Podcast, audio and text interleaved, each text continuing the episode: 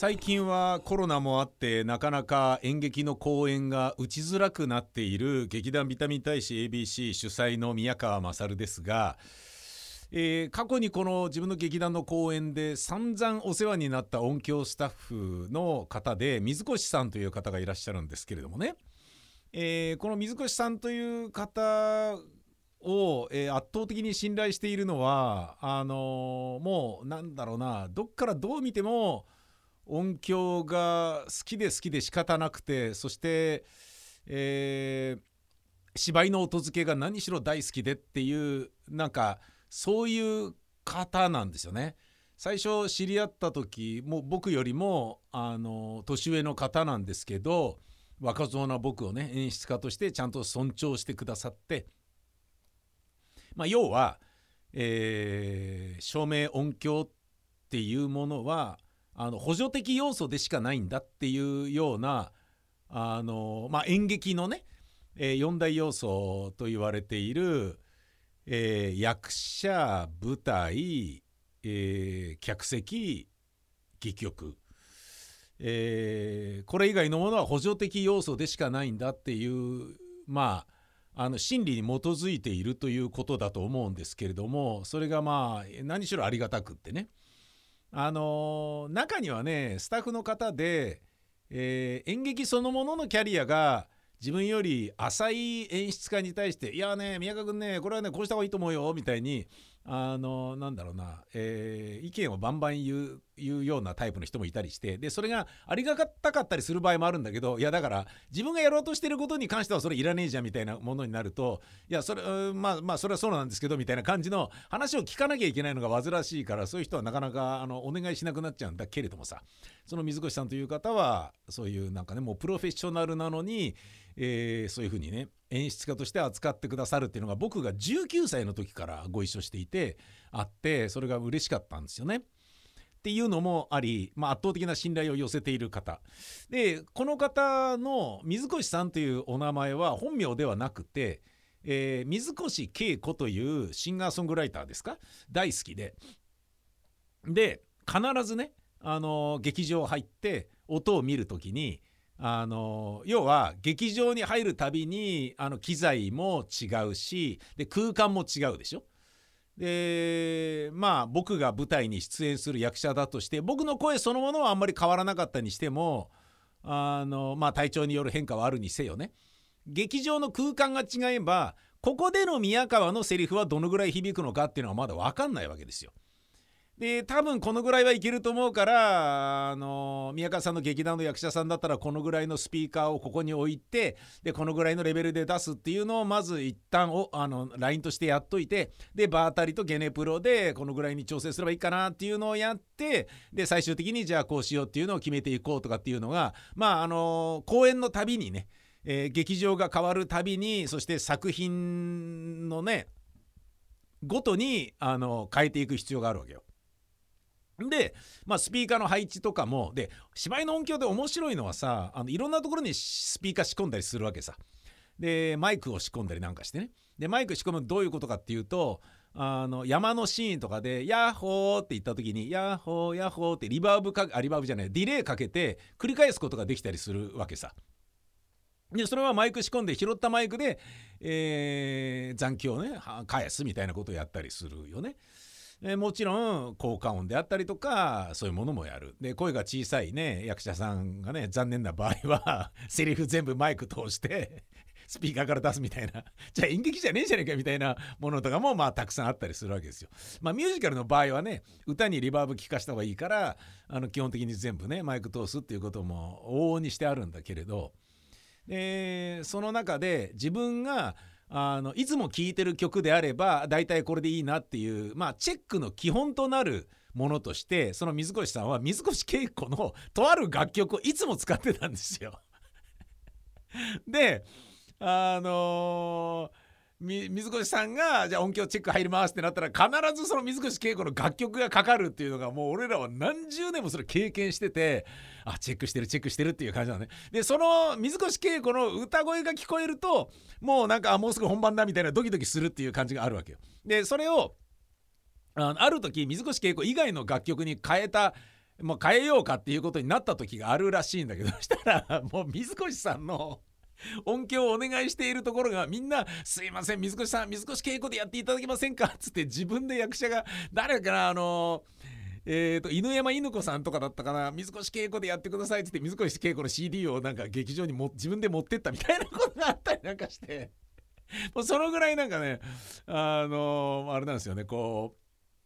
イメージとしてそれが定着しているみたいな あるんだろうね。だからまあパブロフドッグっていうことなんだと思いますよ。僕あの以前ねえっ、ー、と作曲家編曲家でトロンボーン奏者の村田洋一さんにあのブリッジをね楽曲、えー、制作していただいたことがあってでその楽曲群をライブであのまとめてねやるからおいでよみたいな感じで言っていただいたんで「あ行こう行こう」っつって劇団員の何人かとねあの行ったんですよ。でもう見てる最初にみんな胃が痛くなっちゃって「いたたたた」みたいな曲が懐かしいとかいうのももちろんあるんだけど村田さんが演奏してる楽曲っていうのはブリッジだから BG じゃないわけよ。セリフの後ろに弾くとかじゃないわけよ。BG ってことは、えー、あ BG じゃねえなんだ、えーと、ブリッジだから幕間にねあの役者が着替えたりしてるバテンとかでセットチェンジとかの時にあのかけるやつなんですよね。でそれでそれをブリッジにして次のシーンに行くっていうやつなのね。でそのブリッジの曲がかかってる時っていうのは 我々役者は裏で衣装の早替えとかをブワーってやってるわけよ。で劇団員の女の子たちはじゃあ宮川さんこのなんかパンツ履きやすいようにこうしてとかって言ってで裏でこうして最後は髪の毛見てあげてとかなんか言うようなことを裏もみんなやってるわけよでそれと同時に小道具とかをね自分たちも着替えてみたいなことやってたりするわけさ。つまりブリッジがかかってる時っていうのは そのブリッジが終わったらもう次出番だからもたもたしてらんねえっていうのがあるからめちゃめちゃ慌ててるわけよ。だから村田さんのライブ行った時に みんなが聴く曲聴く曲聴きながら「いたたたた」とかって言って胃が痛くなってきましたみたいな。こんな生演奏で感動的に楽しめてるはずなのにみたいな感じになっちゃうみたいな。そういうまああの音楽に対するね何だろうな条件反射っていうのはあるとは思うんですよね。話を戻してその水越さんの水越恵子がそうであるように僕の場合はあのー、今ね吉祥寺のこのブースでスタジオでやってるんですけど僕の場合は機材のチェックをする時は自分の生声のしゃべりでえー、バランスを取るようにしてるんですよね。僕がこのぐらい声出した時にこのぐらいのレベルであるならば大体ね大体マイナス20デシベルラインを言ってるからこの辺で問題ないなとかっていうのが分かってくる。えー、ということはまあ、ミキサーのフェーダーをねゼロに U に、えー、ゼロに合わせてでそうすればノイズもね減衰してないし増幅もしてない状態でこれで、えー、他を合わせてみたいな感じでやるわけですよ。で、えー、音作ったりするのもあのイコライジングとかねでそういうのも全部自分の声だと こういう感じでいけば大体これでまあいいんじゃないみたいなのになったりするんだけど今ね僕がねちょっとね嫌だなと思ってるのはちょうどですねマイクプリアンプっていうやつを、えー、修理に出してまして。えー、ちょっと普段使ってるのとは違うマイクプリアンプでやってるんですね。それがねもうどうもね先週分の、えー、編集とかをしていてもまあこれ多分聞いてる方にはなかなかわからないと思いますよ。あの聞いてる人には全然違うねんじゃねみたいな感じなんだけどあの俺からしてみると編集してね側からすると多分俺の声を誰よりも聞いてるのは僕だと思うんですよ。当たり前か。さあ当たり前ですそれはね、えー、それをねいやなんかちょっとこうなるなとかね。あの真空管のね、えー、マイクプリを使うと、えー、ちょっとガサついた感じのねウォーミング系のねなんかねいい感じのなんかあったかみとかもありみたいな。でもちょっとねガサつくようなところとかはこれもうチューブアンプの魅力だからそれはねこうあのラジコとかで聞く人が増えたとしても AM ラジオっぽさを出すにはこっちの方がいいんじゃねえかとほんのちょっとの違いなんだけどその方がみたいなそういうこだわりでやってたりするわけさ。でそれがねちょっと違うっていうことで今ねなんか編集しててもねああもうなんだよみたいな なんかねうんみたいなちょっとこうあこんいつもだったらこのね宮川さんっていうパーソナリティはこのこの辺りの喋りだとピンとこう伸びがあっていいのにあんまり伸びてねえじゃねえかよみたいななんかねそういうことがちょっとねモヤモヤとするんですよね。でなんでねこんなにあの自分の声に対してもあのなんかセンシティブになっていってしまったのかっていうのはとあるラジオの三木沢さんとの出会いだったんですよね。僕も別にあのマイクってまあ要は取れちゃんと取れてればいいんでしょうとかねマイクに近づいて喋ってれば問題ないわけでしょうぐらいの感覚でいたわけさ。でどのスタジオだろうがどのマイクだろうがいいんでしょみたいなね。であのよくねこうスタジオのマイクにねノイマンのいいマイクを置いてたりするのはそこにねアーティストのゲストさんとか出演者が来た時にノイマンだとテンション上がるからただノイマンにしてるってだけでしょ？みたいなね。ナレーションだから別にボーカル取ってるわけじゃねえからなんだっていいんじゃねえかみたいなそんな感じでいたんですよね。うん、でまあその根本的な部分は今も変わりはないんだけど俺が出会った人に敬服したのは僕が生放送のワイドをえデイリーで月火水木でやってた時にそのミキサーさんは僕の設定をオリジナルに作ってくださってたんですよ。イコライジングとか、えー、コンプレッサーのかけ方とかディエッサーでねあの作業を言う時に「さしすせそ」って言うと必ずシャッシャってこうあの視察音っていうのが入るわけですよ。あの擦れる音が入るわけですよね。でそれをねこれだけこのぐらい抜くであったりとかさ。でイコライジングをこうしてとか。で朝の番組だから宮川さんがテンション高い時にあうるさいなっていう風に感じられる人がいるかもしれないからこの辺りで、えー、ローパス気味にとかいうようなこととかをやってくださってる人がいて「えそんなことやってくれてるんですか?」っつったら「はい」っつって「いやみんなやってると思いますよ」って言われて「えー」っつって。そこでもうキュンとしちゃったんですよね。男性なんですけどもう恋しちゃったぐらいこんなに思われてるのか俺はっていうのがありがたかったんですよね。で宮川さん演劇やられてるから稽古に入ると多少声がくたびれてくるじゃないですかつって稽古入った時はまた別バージョンっていうのがあるんですよつって別のプリセットっていうのを用意してえー、マジかと。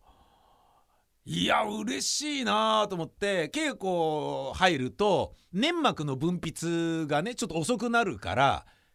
かすれてはいないまでもちょっとなんだろうな潤いがなんだろうなあのあんまりになっていく。でそれを補ってあまりある音のコーティングをもうあの生放送なのにですよやってるっていうのを聞いてえーとそうなんだっつって。だからみんなこうね音響さんとかっていうのはさまあ例えばねあの照明さんとか音響さんのことをみんな何が楽しくてやってるのかしらみたいなことを広瀬すずさんが言ってあの一回炎上したことがあったんだけど。みんなそれぞれ、いや、この声いいなっていう、この声をこうしてやるとかっていう、ね、演者は演者が、演者だけがやってるつもりになってるかもしれないけど、その、ね、いわゆるスタッフと言われる人たちは、その声をどのように自分色に染めて、えー、商品として加工するかっていうことに命を懸けてるわけじゃんか。それをね、なんかはっきりと、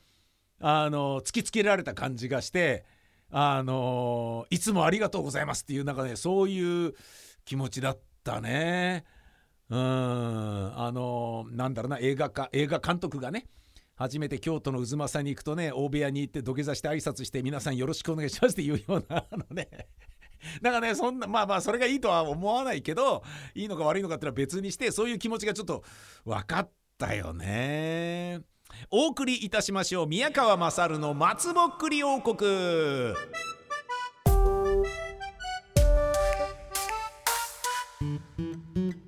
改めまして劇団ビタミン大使 ABC の宮川勝です。この番組は私宮川というダメな中年親父をイケてる中年男に育て上げるためには何をどう頑張ればいいのかそのあたりをみんなで考えていこう。そういう番組です。My hair is bad で After Hour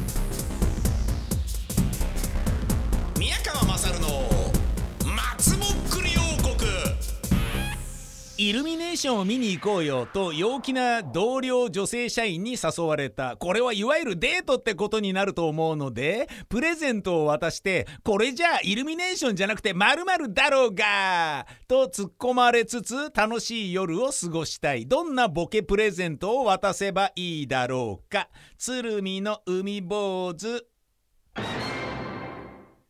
ガングロヤマンバギャルになれるセット一式をプレゼントしてこれじゃあイルミネーションじゃなくてヤバい姉ちゃんだろうが。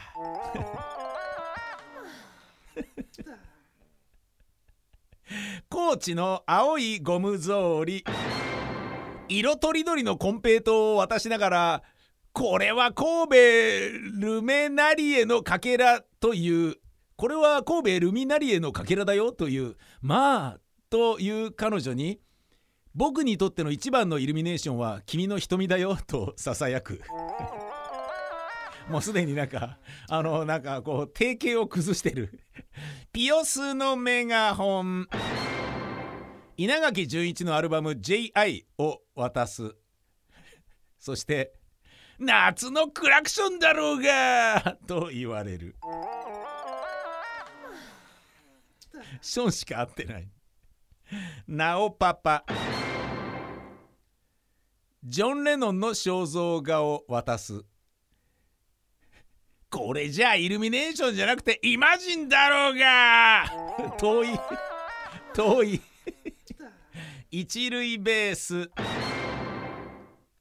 これでイルミネーションを見に行こうとルミネの商品券をプレゼントしてルミネへイルミネーションじゃなくて ルミネショッピングやろがい! 朝方カサス。白熱電球をプレゼント。イルミネーションじゃなくてエジソンだろが! うんしか合ってないっていうね。一塁ベース。映画「トラック野郎」のブルーレイボックスを手はあのプレゼントしこれじゃあイルミネーションじゃなくて デコトラ野郎がい！ダジャレじゃねえんだよ。ダジャレじゃねえんだよ。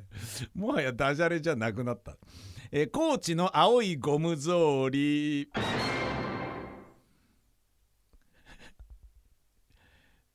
氷砂糖で大粒ダイヤモンドの指輪を作ってお渡しいたします。これじゃあイルミネーションじゃなくてイミテーションやろげこれもっと最初の方に読むべきだったね。ごめんコーチの青いゴム草履。一塁ベース。いる？と小柳ルミ子のファッション写真をプレゼント。イルミネーションじゃなくているルミ子のファッションじゃねえがチョコわさび。暗闇で光る下着をプレゼントしてこれじゃあ私がイルミネーションだろうが。愛知県の京子さん好きじゃ。これ僕の気持ちなんだと可愛い封筒に入れた取引先といった夜のお店の領収書を渡す。これじゃあネゴシエーションだろうが！勝負パンツはブリーフ。坂本冬美のレコードを渡しこれじゃあイルミネーションじゃなくて冬美姉ちゃんだろうが！坂本冬美さんを冬美姉ちゃんっていう人は少ないと思いますよ。そんななんかねあの安い安い方じゃないっていうかねなんかもうちょっとなんかねあのな方ですよ。その姉ちゃん呼ばわりすがふさわしくない人のような気がしますけれどもね。え今日はこういうことを考えてみました。宮川まさるの松ぼっ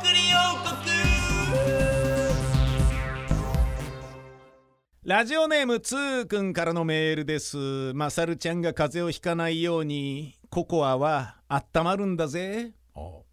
俺はココア飲んでんだぜ。と。江戸っ子風にお話をされておりましたので、アイス？ホット？まさるちゃん？ホットでしょ？と思いながら聞いてました。あそうですね、ホットですね。年がら年中アイスしか飲まない方もたまに周りにいたりしますへえだってさココア作る段階でホットから作るからでそれを冷やさないとアイスココアにならないからちょっとまあ複雑なんじゃないですかね。でどうなの？あの牛乳が入ってるものだからそれをさこうね出来上がったやつをえー、となんかね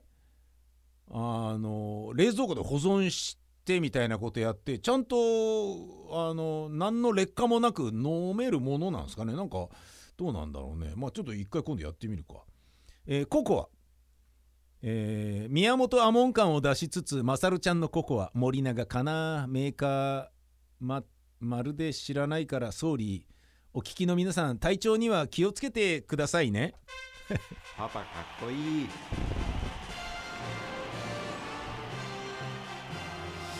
これはねえー、と純然たるココアですね。だからメーカーがどどこだっけな。なんかまあ本当にココアしか入ってないやつ。あの牛乳入れれば出来上がりとかじゃなくてもうちゃんとねゆっくり回しながらね少しずつ水入れてで大体溶けたかなと思ったらお湯を入れあお湯じゃない牛乳入れててみたいな感じでぐるぐるぐるぐる結構あの鍋汚すパターンですよ。その方がねなんかねあのだから砂糖の量をね自分で、えーね、調整できるであったりあの不純物っつったら変だけどね、うん、ココアしか、えー、もう純然たるココアっていうものを買ってそれとまあ砂糖なのか蜂蜜なのかと牛乳だけで作るっていう方がなんかね値はいいかなっていう感じなのでちょっとメーカーわかんないですけどね。何でもかんでも皆様からのメールを募集中です。宮川アットマーク 1260.jp 宮川アットマーク 1260.jp どしどし待ってるせジョン・レジェンドで I do